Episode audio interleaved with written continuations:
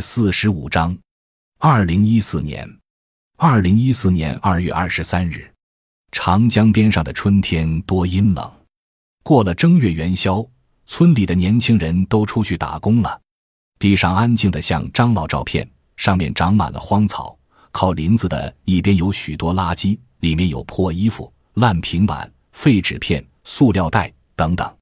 林子里边有好多鸡围着这垃圾堆找食，我在一旁观看，觉得十分有趣。他们翻开这些东西的时候，就像在对一个人讲五颜六色的老故事一样。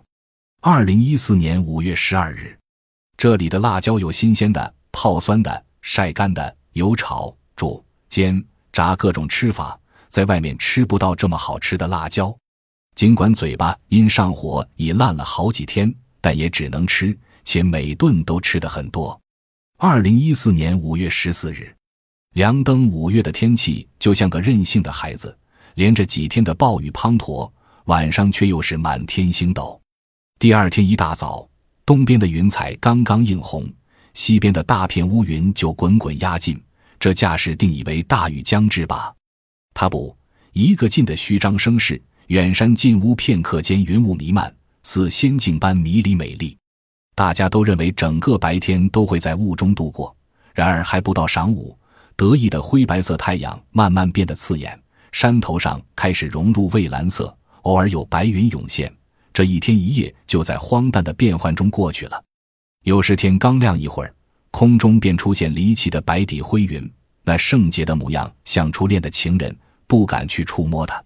一顿早饭的功夫，飘带似的灰云变成了墨点形，太阳透过云层，形成抽象的光柱，落在田野上。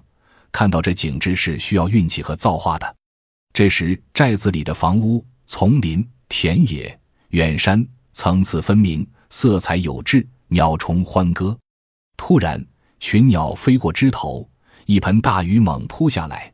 这模样像泼妇骂街，不懂得这天气性格的人会急匆匆地跑到屋檐下避雨。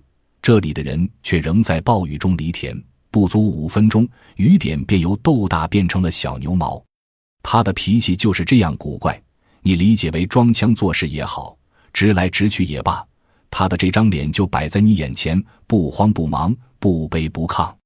二零一四年五月十九日，门外是生机盎然。绿油油的树林，土墙细圆的洞里嗡嗡作响的蜜蜂忙碌着，初夏的一切生命都活泼旺盛。菜园篱笆边的一只旱公鸭子尤其自在，因为离水田较远，裘成专门给它挖了个水坑，坑里放着些田螺供它嬉戏，让它感觉像在水田里一样。如果下大雨，裘成就把它抱到牛圈里的石槽旁，槽里放些玉米谷子。有时会想。做裘成家的鸭子倒是件幸福的事。就在旱鸭子在水坑边得意的玩耍时，裘成已酣睡在木椅背上了。这一动一静，倒像是一个世界里的两个舞台，一个是绿色背景，另一个是黑色背景。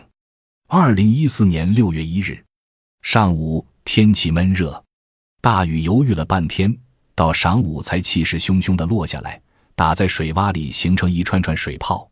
一边的山坡上，空与树林变成了绿灰色；另一边的远山被天边的暖白色挤出乳房的形状。娘们顿时失去了踪影。田地里忙碌的人被暴雨驱赶，拖着两条泥腿回来收平里晒着的隔年稻谷。抱小孩的妇人放下小孩，将竹篙上的衣物和晒在青石坪上的金银花都收到屋里。院子里的小鸡早已惊恐地躲在屋檐下，挤成一团，发出细小的叽叽声。小孩的哭声和雨声，倒像是手协奏曲。背后山外昏沉沉的雷声，断断续续的在耳边回响。闪电接踵而至，在墨蓝色的天边亮出一道刺眼的惨白，映得田野的绿呈现出一副神秘的样子。在这不知名的地方，这个瞬间甚至可以赋予它政治历史的色彩。雷声慢慢退去，布谷鸟又开始八弓。八弓，紫瓦屋顶上有鸟影掠过。天色缓缓变得刺眼，田里又开始响起了苗民的吆喝声。日子就在这声色中过去，日复一日，年复一年。二零一四年七月一日，写给梁登的道子：我都长高了，周身碧绿，你没来，待我暮年金黄，粒粒垂头，你还没来。我说过我不会哭泣，尽管四周是干裂的土地，尽管我的命不长。到了白雪皑皑的冬天，我可能还在那里等待。你是知道的，我不会去远方。你到了哪里？是不是正走在不远的山间小路上？我来了，带着想念。天落着雨，走过的脚印里升起一串串水泡。你在长大，后山出下的雷声告诉我的。离开你的日子，我脚下圆滑。我知道你在等我，在你刚刚生长在黄泥里的时候，我曾在你跟前。现在我就过来，不用等到垂暮的时候，就在此刻朝你走来。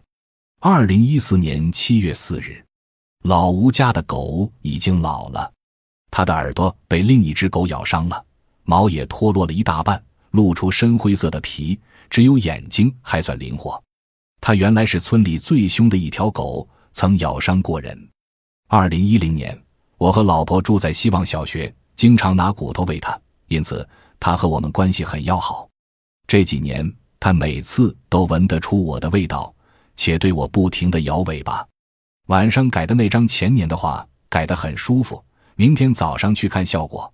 二零一四年八月十五日，玉米杆上的叶子开始变红了，青石板上有了凋零的落叶，山峦泛黄，天空变灰，鼻子边上浸漫着果子收获的气息。山径上和田埂上都已现出繁忙的身影，蛙声和知了的歌唱随着夏日的落幕也渐渐远去，只有蚱虫们在露霜渐凉的夜晚仍忙碌的鸣叫。夜空里星斗璀璨，转眼又漆黑一片。秋来了，天气开始冷了起来。我这块土地的秋来的早了些，朋友啊，你故乡的秋来了吗？二零一四年八月十八日，秋夜的月儿是红色的。有云的时候，模糊一片，站在它的下面，会为消逝的年华而感伤。至今，我仍不敢相信自己已是两个孩子的父亲，感觉自己还是那个踩着辆二八九单车，常常在湘江边画黄昏，回来在菜市场买四毛钱豆腐做菜的小年轻。